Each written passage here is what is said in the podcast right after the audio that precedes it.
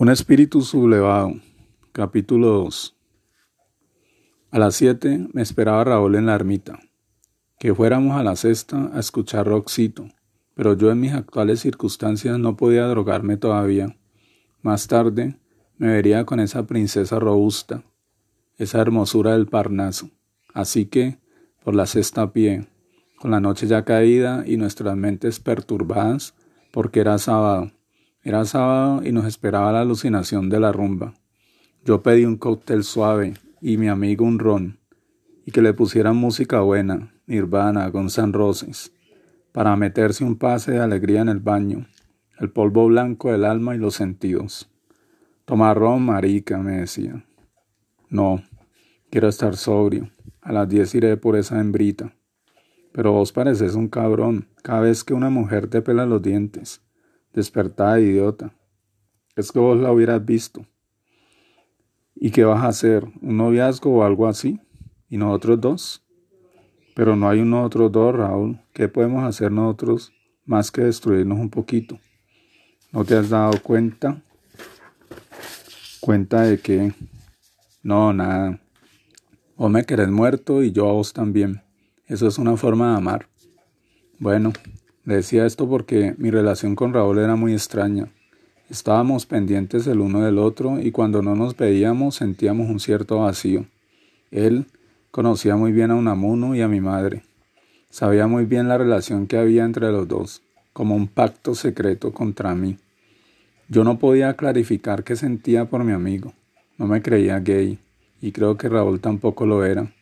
Pero nos emborrachábamos y nos drogábamos para no sentir nada, para alejar ese demonio, ese Sodoma y Gomorra que encabrita a los más acérrimos hombres.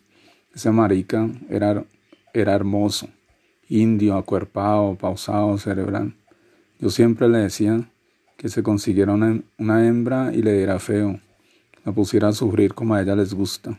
Y una vez me había hecho caso. Se había cuadrado con la Raquel, la piernona.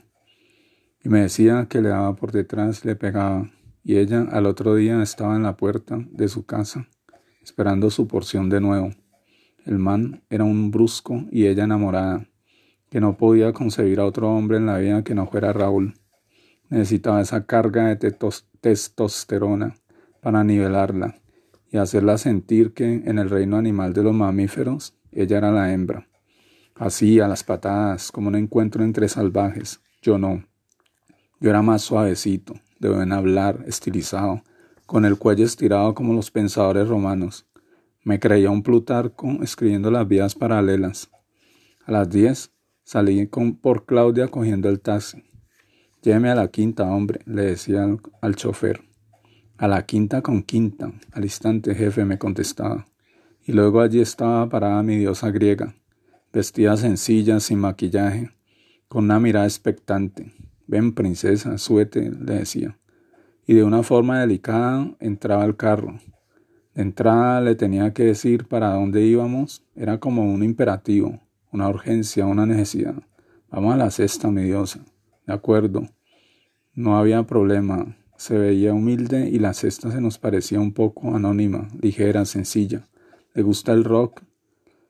Le preguntaba Dualipa. Mmm, los tiempos modernos, de acuerdo.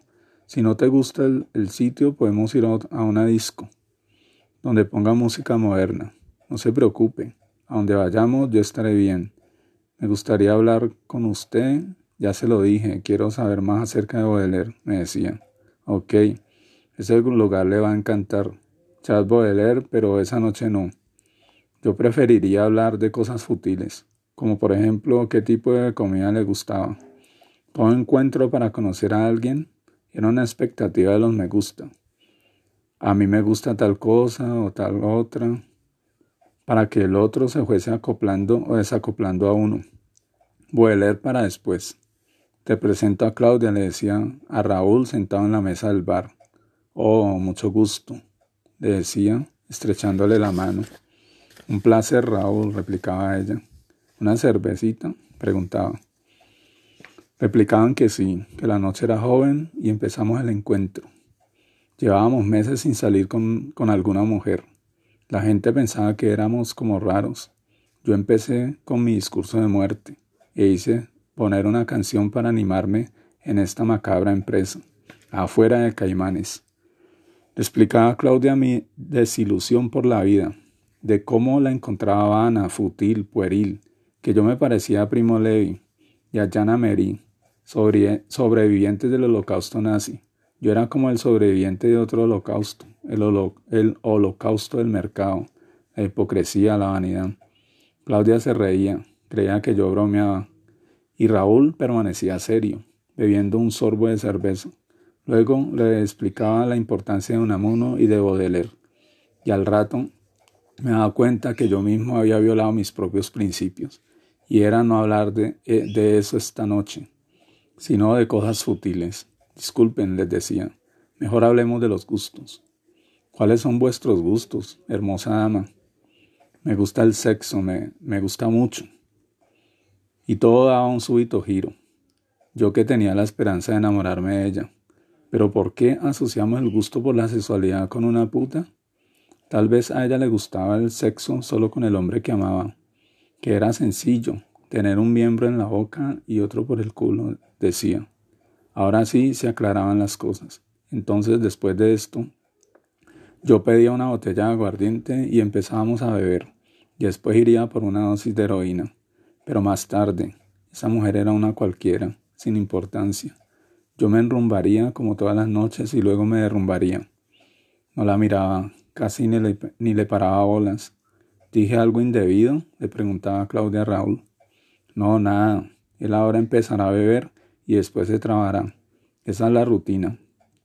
Ese era el desborone, la desilusión de encontrar una mujer que me pudiese sacar esos demonios estaba remota. Esa Claudia era cualquiera, y nada cambiaría mi forma de pensar. Nada de lo que dijera. Así que esa noche, después de que estuviéramos ebrios y drogados, le haríamos a esa mujer. La llevaríamos a un motel y entre los dos la someteríamos a las peores vejaciones sexuales para que se volviera seria. Ustedes dirán, lectores, que hay machismo en estas aseveraciones, pero déjenme, déjenme decirles que, según antiguas frases filosóficas, cada cual lo tiene lo que se merece. Y esa mujer, y esa mujer por moderna, por supuesto. Se merecía un taponazo por el culo y una follada por la boca. Y no era machismo, era lo que ella acababa de manifestar. Ok, el alcohol alteró mis sentidos y mierda. Se me vino de repente la idea de que no valía la pena hablarle a nadie de un amuno ni de premio ley. Ni siquiera hablar, ir a lo que íbamos, sin comentarios, sin mirarnos a la cara para no reprochar nada. Sin embargo, Claudia insistía en que le hablara de Baudelaire, que le gustaría saber más sobre él, que era decaente, le decía yo, ya entonado. Escribió Las Flores del Mal, considerándose un poeta maldito. Yo ya deliraba, pero Claudia estaba lúcida y me, y me ponía atención. Cuando terminó, me dijo, yo no soy ninguna puta y tengo la capacidad de amar. Yo podría amarte, filósofo. Y la verdad, yo estaba muy prendido y no me interesaba lo que decía. Pronto buscaría mi porción de H y por concluido este acto. Esa era mi forma de expresar la depresión. Mandar al carajo todo en un momento determinado. Y me paré caminando hacia la calle. En una esquina estaba Frank. Necesito una dosis de, le decía. Y allí la tenía, espesa, fantasmal, espeluznante. Regresé a la mesa diciéndole a mis amigos que nos marcháramos. La botella de aguardiente tenía solamente un, un concho y la de ron ya se había acabado. Pagué la cuenta y nos marchamos hacia San Antonio. Había moteles y casas de teatro, negocios de comidas y espacios lúdicos. Llegamos a una inmensa casa cerca de la iglesia de la colina. Parecía colonial, blanca y, fachadas ornamentadas como, como por un escultor. Una habitación, le dije al dependiente. ¿Para los tres? replicó. Sí, contesté secamente. Y luego estábamos los tres como almas en pena. Yo saqué la, heroína y la jeringa. Raúl conversaba con Claudia. Me senté en la cama a prepararla. Resulta que había que calentar en agua depositada en una cuchara. Claudia estaba algo decepcionada y yo en ese momento era un espíritu independiente. ¿Qué hacemos? preguntó Claudia. Desnudémonos, contestó Raúl. Claudia se quitó lentamente la ropa y Raúl lo hacía más acelerado, como si no tuviera tiempo. Sin embargo, mi tiempo estaba dilatado. Era el tiempo de la jeringa, las horas muertas en que la existencia depende de una audacia, la audacia de no excederse, de llegar a tocar las, las puntas del cabello al límite, de atravesar el infierno y salir ileso. Claudia se acostó de espaldas y Raúl se le subió para penetrarla, para penetrarla como un animal que se acopla a la hembra. Yo no veía, pero sentía satisfacción por mi amigo. En verdad, ese hombre era un alma noble y se merecía que todas las mujeres hermosas se lo follaran. Apreté mi brazo con un caucho y me inyecté el fluido de, de la muerte. Al instante estaba yo en el viaje, como los viajes de Castaneda, los viajes de Ginsberg. Me quedaba inmóvil sin saber cuánto tiempo transcurría así, como zombie, como si ese fuera el viaje que no, que no deseáramos, pero al que estuviéramos condenados. La cama se movía, pero mi, mi universo era esa quietud galáctica, ese silencio de ruidos extraños y descoordinados. ¿De dónde? ¿De adentro o de afuera? Yo sentía que no había adentro, que todo era de afuera Andrés, venga, súbase, me decía Raúl. No, contestaba. Yo era un zombie, un muerto viviente, un drogo interestelar. Después me quitaba, me quitaba la ropa y me, y me paraba en una esquina de la habitación. Y como siempre, escuchaba el juicio de Dios, el mismo que escuchara Moisés en el monte del Sinaí. El dedo ardiente de Dios aparecía y yo me inclinaba para que no me fuera a quemar. Trataba de decirle a Raúl que nos vistiéramos y nos fuéramos, que Dios estaba disgustado, pero no podía hablar, había perdido esa facultad. Y luego me entró el terror, tan inmenso como la Vía Láctea, y pensé, no necesito la compasión. Los profetas y salvadores se pueden ir a los pedestres abismos. Y me quedé desnudo en esa, en esa esquina de fría habitación, ese cuarto donde mi amigo Raúl devoraba a esa mujer por detrás y luego las seis. Claudia se marchó sin decirme nada, y Raúl, que tenía un compromiso. Yo deseaba estar todo el día en esa habitación, desnudo, desprovisto de todo, solo con mis pensamientos. Leer a un amuno, pero no traía conmigo el libro, y no lo tenía descargado en mi celular. El hecho es que Raúl se marchó también, y yo encendí el televisor colgado en un extremo Imágenes de porno transitaban por aquí, una mujer gimiendo como si la estuviesen matando, y un hombre robusto dando, dando a diestra y siniestra.